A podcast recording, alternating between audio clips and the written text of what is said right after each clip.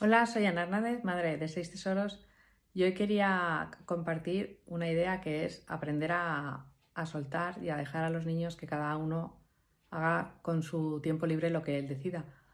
Hay veces que cuadrar planes familiares en un fin de semana no es sencillo porque cada uno quiere una cosa, pero es muy bueno que se gestionen sus fines de semana y también que vean lo que cuesta a lo mejor organizarlo o lo que supone. Entonces, si quieren hacer un plan, también tienen que participar, aparte de pasárselo bien, en la preparación y luego en recoger todo lo que vuelve a casa después de ese plan. Entonces es educativo también que ellos se impliquen y no lo hagas tú todo,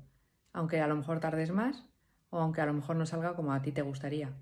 Pero así se vas dando su seguridad y vas dando sus herramientas para organizar y vivir su vida cada uno y sobre todo eh, saber escucharles a la vuelta y disfrutar con ellos y no por cara de susto y, y ver dónde han aprendido en ese fin de semana que no han estado contigo o esos días o ese rato.